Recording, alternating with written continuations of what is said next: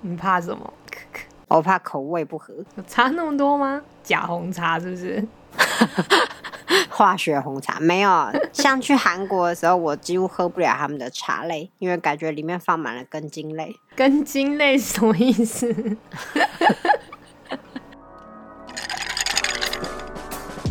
Hello，大家好，你现在收听的是珍珠观测所。这是一个愉快的下午茶，嚼嚼时光。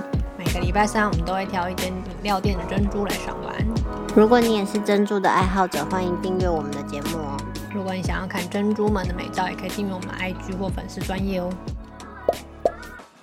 大家好，我是波波。我是 QQ，今天我们又找到一间具有历史的饮料店。有什么历史？是开很久的店吗？首先是它的创始老店开在一个日治时期就有的市场里，也太久了吧！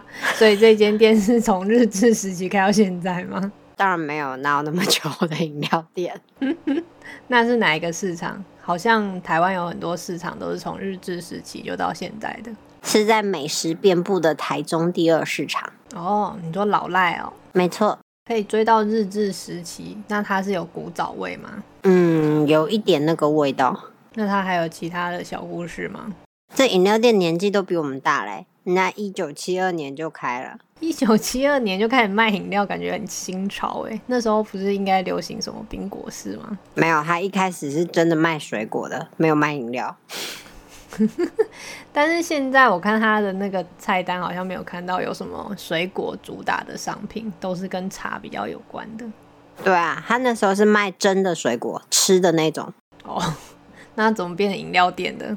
好像是因为老板自己很爱喝红茶，所以他去卖水果都会准备一桶红茶，边卖边喝。卖水果喝红茶，然后也会请客人喝红茶。结果嘞，结果客人就喜欢水果，更爱红茶，所以怂恿他放弃水果，改卖红茶。所以老板就被说动了，没错啊，所以心动不如马上行动，全面变成了饮料店，居然然后就一直到现在。啊原来如此。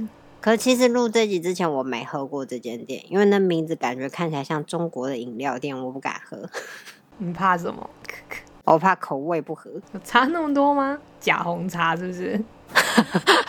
化学红茶没有，像去韩国的时候，我几乎喝不了他们的茶类，因为感觉里面放满了根茎类。根茎类是什么意思？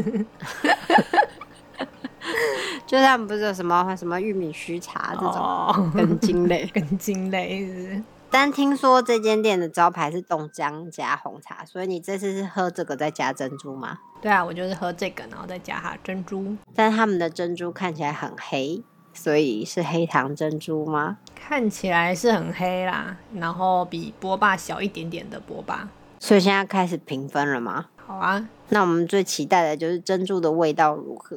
味道我会给到七耶，因为它没有浓浓的黑糖味，可它明明很黑，所以我喝的时候我觉得松了一口气。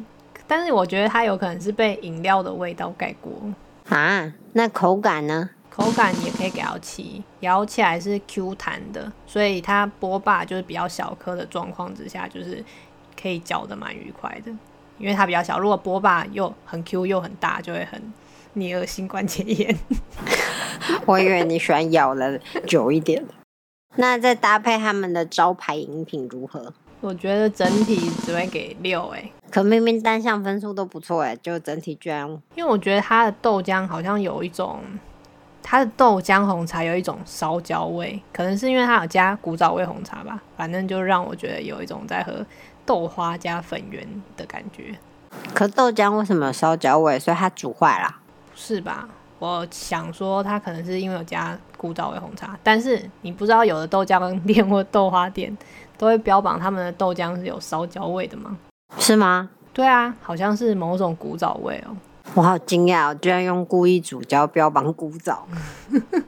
那是一种特色吧。不过恭喜你今天学到一个无用的小知识。真的。但是整体喝起来饮料是感觉蛮浓郁的啦，所以黑糖的味道或许是因为被这个盖住，所以比较不明显，还不错啦。